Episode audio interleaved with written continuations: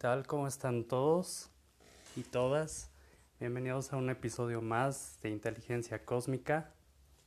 El día de hoy vamos a aprender cosas nuevas de cómo funciona nuestra parte metafísica, nuestra parte espiritual. Y bueno, a mí me ya saben que me gusta llamarle cósmica, nuestra parte cósmica. Los felicito porque tienen esas ganas de aprender cosas nuevas, así como, como yo estoy aprendiendo cosas nuevas, así también de, de seguro ustedes también. Muy bien, pues vamos a iniciar el día de hoy. Vamos a, a ver lo, lo que es el loto del ser eh, hemos hablado un poco de psicología. La psicología ha mantenido una estructura dual, incluyendo la ciencia cognitiva. El cociente de inteligencia es basado en red serial del cerebro y la inteligencia emocional que ya vimos está basada en la red neural asociativa del cerebro.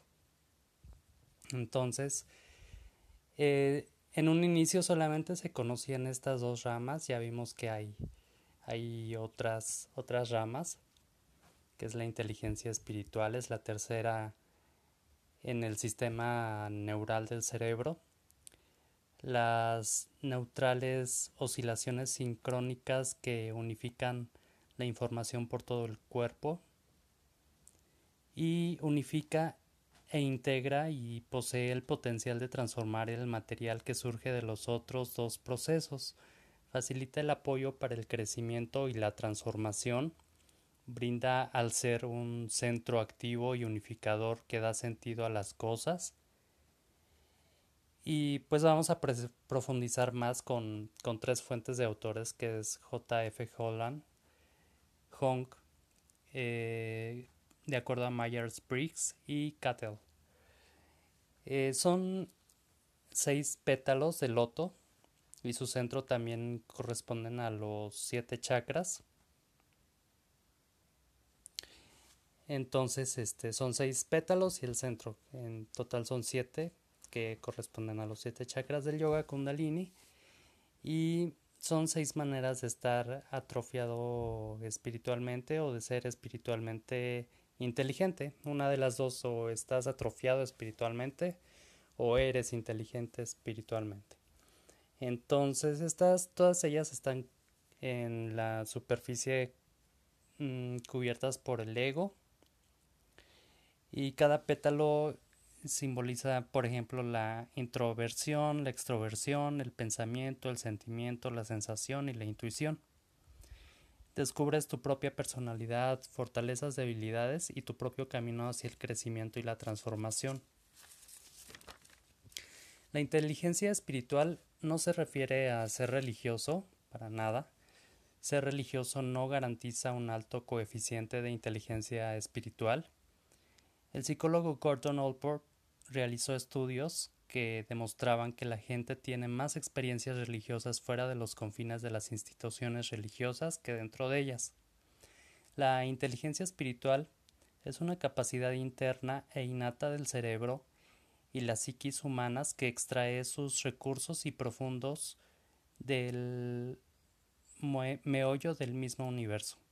Tenemos que usarla para forjar nuevos rumbos, encontrar alguna sana expresión de significado, algo que nos emocione y nos guíe desde nuestro interior.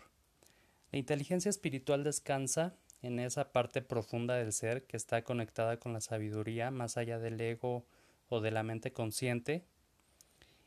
Y es la inteligencia con que reconocemos los valores existentes y creativamente descubrimos nuestros valores. La inteligencia espiritual nos da un sentido profundo de la lucha por la vida en, nuestro sentido intuitivo de significado y valor, nuestra guía en el límite, nuestra conciencia. En hebreo, eh, la palabra compás y verdad oculta y profunda del alma tienen la misma raíz. Una persona de alta inteligencia espiritual puede practicar cualquier religión, pero sin estrechez mental, fanatismo ni prejuicios y de igual forma pueden tener grandes cualidades espirituales sin ser religiosos. La inteligencia espiritual nos permite integrar lo intrapersonal con lo interpersonal, superar el abismo entre el ser y el otro. La inteligencia espiritual nos ayuda a afrontar los problemas del mal y el bien, de la vida y la muerte, los orígenes más profundos del sufrimiento y desesperación humanos.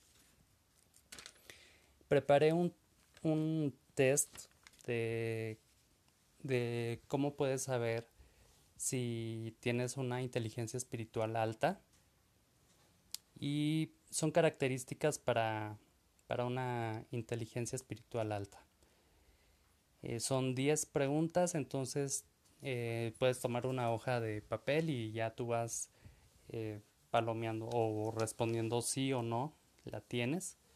Es lo más honesto posible y de esa forma vamos a saber qué tal está tu inteligencia espiritual. El número uno es la capacidad de ser flexible, activa o espontáneamente adaptable. Es decir, qué tanto te, te adaptas a las circunstancias o qué tanto eres flexible cuando las cosas no salen como tú pensabas, cuando hay imprevistos, cuando hay alguna situación que, que no estaba en tus planes, ¿cómo es esa capacidad que tienes? ¿Qué tanto tienes esa flexibilidad para adaptarte a, esos cambios y, y aceptar cuando las las cosas no suceden como tú querías. El número dos es poseer un alto nivel de conciencia de sí mismo. ¿Qué tanto estás consciente de ti mismo? Número tres, ¿qué tanta capacidad de afrontar y trascender el dolor tienes? El número cuatro, ¿qué tanta capacidad de afrontar y usar el sufrimiento tienes?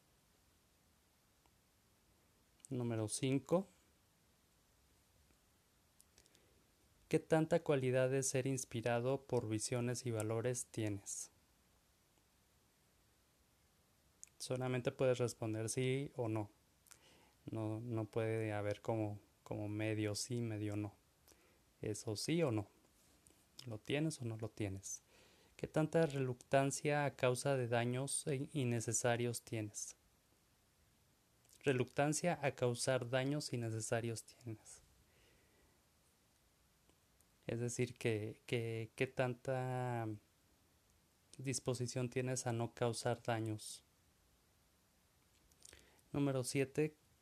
¿Qué tanta tendencia tienes a ver las relaciones entre las cosas? Por ejemplo, el ser holístico.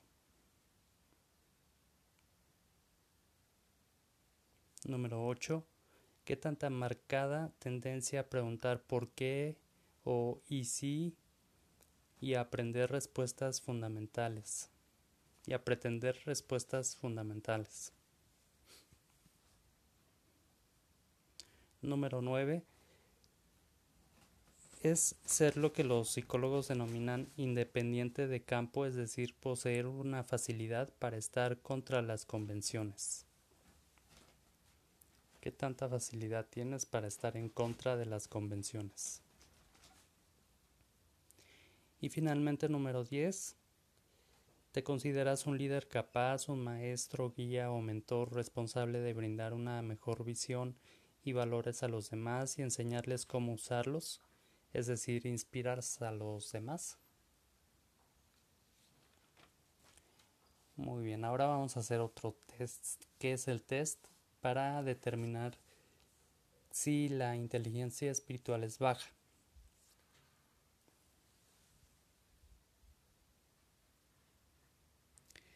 Número 1. Eres un individuo altamente anclado y obsesionado por el materialismo, el mundo superficial, vano, apariencias. Eh, sueles gastar, ganar de forma frenética.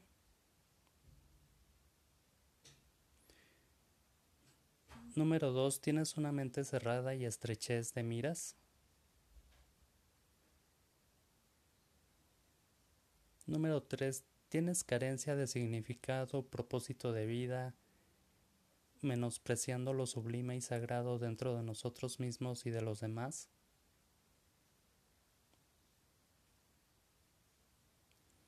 Número 4. No solo es cuestionar el porqué de las cosas dando todo por sentado. Número 5. Hay una apatía por aprender, crecer, cambiar y evolucionar. Te encuentras en tu zona de confort, no te retas, ni esfuerzas, ni comprometes. Número 6. Tienes trastornos de personalidad como el narcisismo, un ego desmesurado, necesidad de atención profunda y excesiva, falta de empatía por los demás, o eres esquizoide, solitario, frío, aislado, bipolar.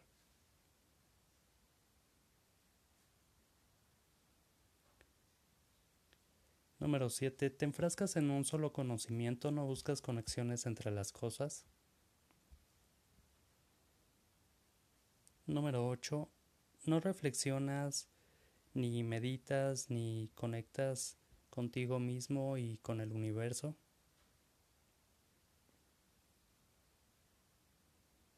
Número 9. Eres deshonesto y cobarde, no muestras, no te muestras tal cual eres, dices mentiras o robas. Número 10. Tienes una terrible pobreza de imaginación simbólica. Te sientes paralizado y estancado sin metas, ni sueños, ni objetivos que alcanzar. Ok, bueno, pues esas fueron las preguntas de test para determinar si tienes una inteligencia espiritual baja y si tu mayoría, ¿cómo lo vamos a interpretar? Si tu mayoría de respuestas fueron sí, es tu nivel de, de, inteligencia baja. En este caso, si entre más sí contestaste, más baja tienes la inteligencia espiritual. Y en el otro caso, si, si respondiste sí a las 10, pues es de que tienes un 10 de inteligencia espiritual alta. Y conforme va bajando, pues es menos tu nivel de inteligencia alta espiritual. Es muy interesante todo esto.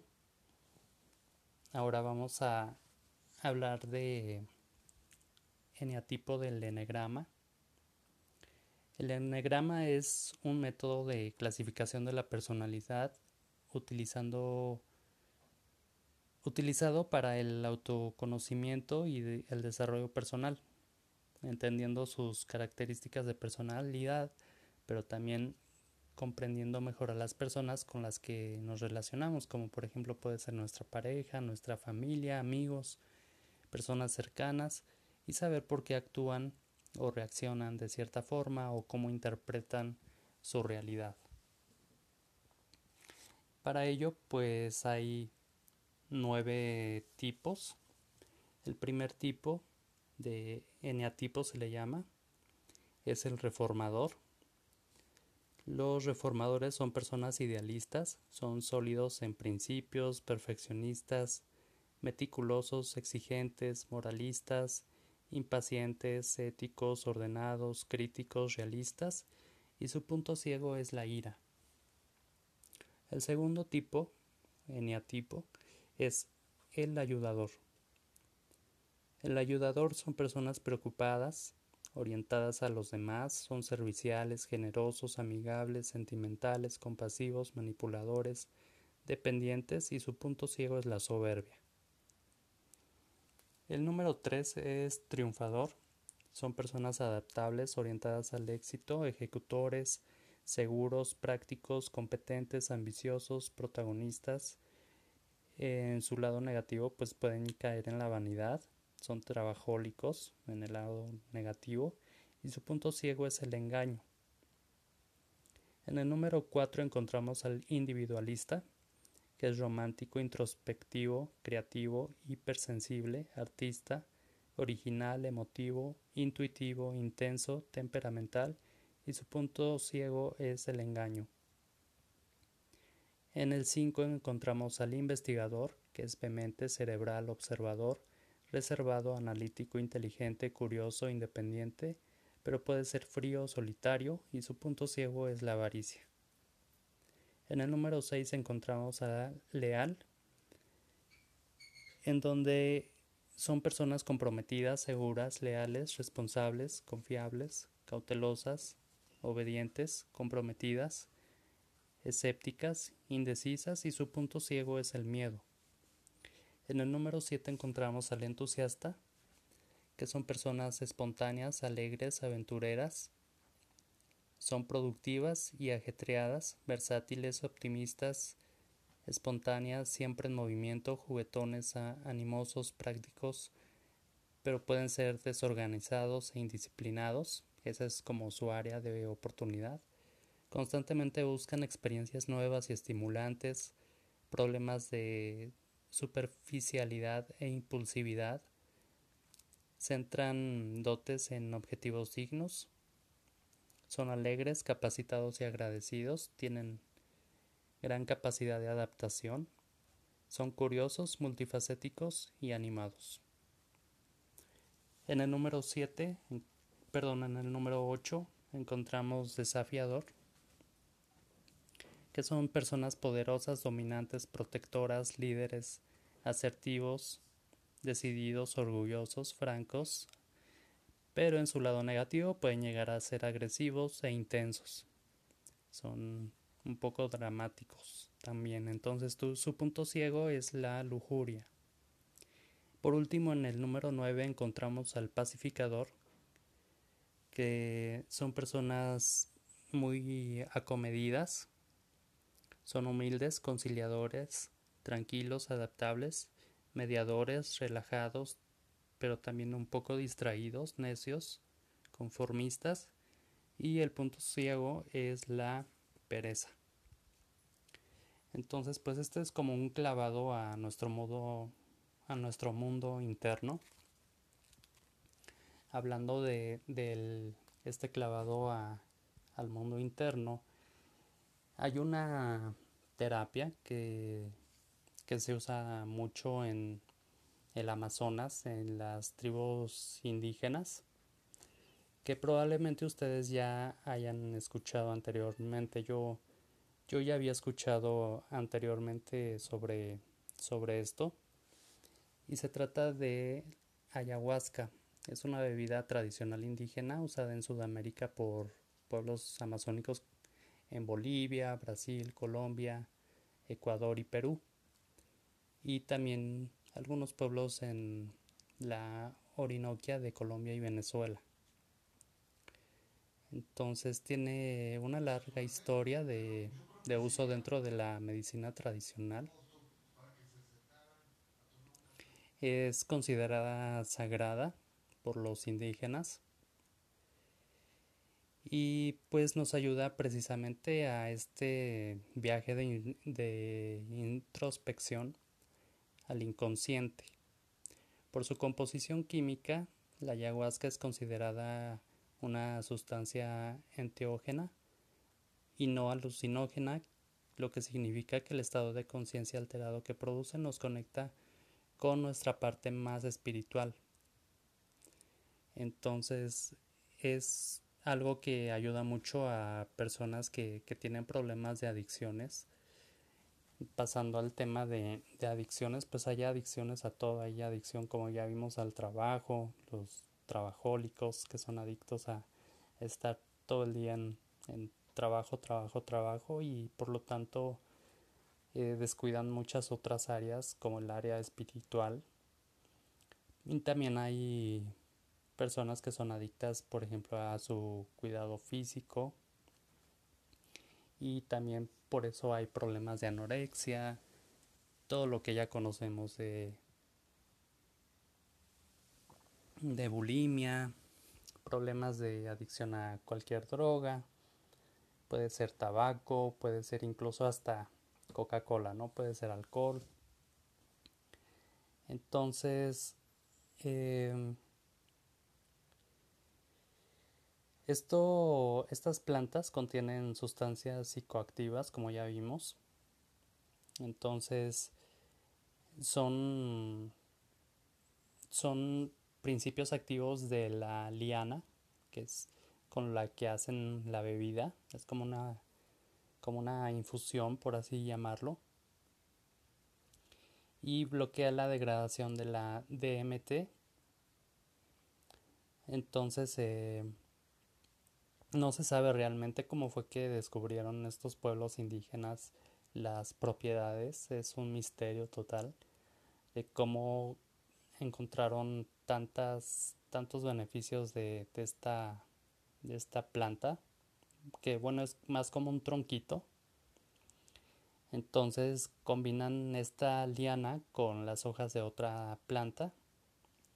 La liana es muy robusta, es como un tronco. Romperla, machacarla y hacer la infusión es un trabajo inmenso y no se hace por casualidad, nadie sabe pues en ciencia cierta cómo llegaron a la conclusión de que esta combinación funcionaba. Y, es muy complejo este, esta infusión, este té. Se obtiene principalmente de la liana que, que ya mencioné llamada ayahuasca y que da nombre a la bebida. Y contiene una serie de principios activos que que tienen efectos muy interesantes sobre todo en el sistema nervioso central y que son los responsables de las visiones. Las personas que la toman pasa un ratito, por ejemplo una hora, y empiezan a, a tener como, como sueños, por así decirlo, o visiones. Se les vienen así como flachazos, ¿no? Como imágenes. De hecho, a mí me pasó algo parecido en un retiro espiritual, pero no tomé ayahuasca. Pero me pasó exactamente lo mismo. Empecé a tener así como recuerdos que algunos eran dolorosos y así.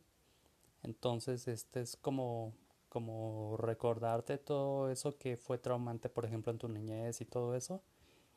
Y, y te hace como liberarte de, de, todo eso. De hecho, hay varias, varios tipos de manifestaciones en donde pues muchas personas vuelven el estómago o les da diarrea en el momento.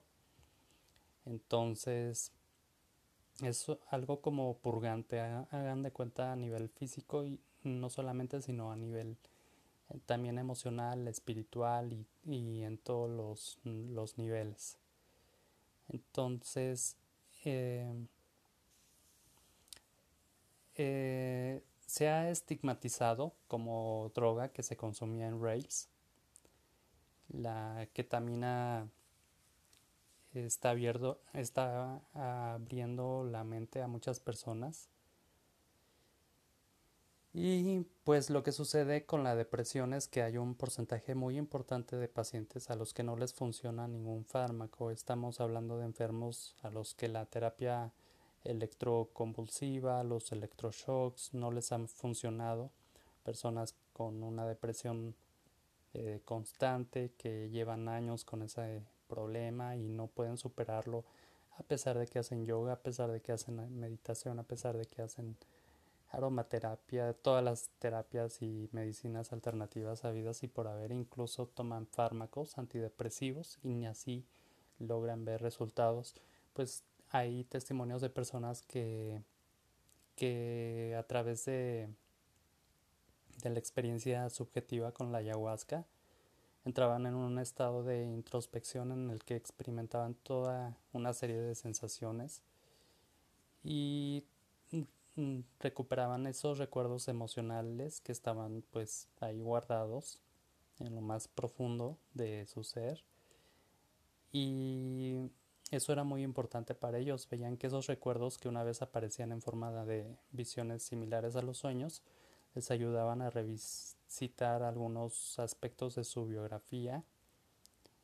Y pues todo esto sin perder en ningún momento la conciencia de aquello que, que, era producido por lo que se había tomado, ¿no? O sea, no es así como que te desprendes de, de tu ser, no, todo el tiempo estás consciente Y este, y pues científicos han estado, hay un científico español, han estado investigando esto. Hay un científico en Barcelona que, que ha estado estudiando este tipo de, de plantas algo exóticas. Y este científico se dedica a la farmacología del sistema nervioso central y a las neurociencias en general. Ha estudiado sustancias psicoactivas que producen modificaciones de la percepción y la cognición, como la ayahuasca, una especie de bebraje que los pueblos indígenas del Amazonas consumen desde tiempos innumerables. Entonces, eh, gracias a sus investigaciones, Riva se llama, responsable del grupo de neuropsicofarmacología del Instituto de, la Investigación del Hospital de St. Paul, ha desvelado parte del potencial que esconde esta bebida y lo ha querido compartir en un artículo que se los recomiendo, lo pueden buscar en Google, es por parte de Vanguardia y lo pueden buscar o googlear como el farmacólogo barcelonés Jordi Riva, J-O-R-D y latina, R y latina B-A. Jordi Riva es este científico y pues tiene todo un artículo ahí, pueden eh, conocer todas las sus investigaciones de sustancias psicoactivas y pues acaba de ser incluido por la revista Rolling Stone en la lista de las 25 personas que marcarán el futuro de la ciencia. De hecho, el artículo se llama Jordi Riva, la ayahuasca no es una droga lúdica, todo lo contrario. Parece que así se llama el, artículo. Eh, y bueno, le, preguntan que cómo definiría la ayahuasca y él lo define como un pozo de potencial terapéutico que deberíamos investigar más a fondo. Como les mencionaba, hay muchos estigmas, muchas etiquetas que se le han puesto, por lo general negativas, pero tiene en realidad cosas muy muy positivas. Dice, también diría que desearía tener más recursos para investigar porque después de 20 años de haber iniciado su estudio todavía me está dando sorpresas, o sea que después de 20 años sigue encontrando y encontrando beneficios de, esta bebida y es la oportunidad para posiblemente desarrollar fármacos que puedan ayudar a la gente que ahora mismo no tiene nada que le solvente su problema.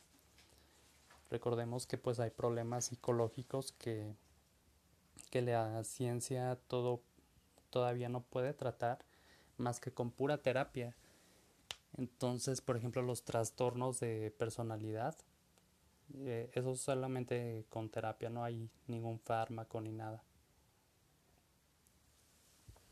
Entonces, el, el 15 de agosto va a haber en Tepoztlán una ceremonia de ayahuasca. Están cordialmente invitados. Pueden contactarme si desean asistir el precio es 1500 pesos por eh, asistir a la, ceremonia. Y bueno, ya eh, yo les diría todo lo que necesitarían llevar y todo eso. Hay una salida de, hay un traslado del metro Barranca del Muerto allá en Ciudad de México, en donde tendrían que pagar 500 pesos más. También está la posibilidad de que si desean en, aquí en Hidalgo juntarse, por ejemplo, mm, no sé, seis personas al menos que desean que se haga esta ceremonia en, en su lugar, se puede ir a, a su lugar. Eh, solamente pues se, se pediría que, que me contacten para que yo pueda agendarles con los organizadores. Estos organizadores bueno, traen esto de Colombia, de Putumayo. Entonces, este, yo tengo el contacto de ellos y con gusto puedo, puedo compartírselos para que no se pierdan esta experiencia así si ustedes han pasado por problemas de depresión, de ansiedad, de, de, de terror nocturno, por ejemplo en las noches por lo general es cuando más se, se desatan este tipo de, de malestares, de ansiedad, de estrés y por ejemplo sufren de insomnio o sufren de algún tipo de adicción, también les va a ayudar muchísimo. Les, les garantizo que, que van a tener muy, muy buena muy buen resultado. Entonces, pues les recuerdo mi, mi contacto es inteligencia.cosmica.jj.gmail.com También pueden contactarme vía WhatsApp eh, al 999-637-4851 y también estoy en Facebook. Pueden buscarme como Inteligencia Cósmica con acento en la O o en Instagram estoy como Inteligencia Cósmica MX, todo junto. Y ahí pueden eh, también mandarme un inbox, mandarme un mensaje y con gusto les estaré respondiendo. Pues muchas gracias por su atención, eso es todo por hoy. Que sean bendecidos. Namaste.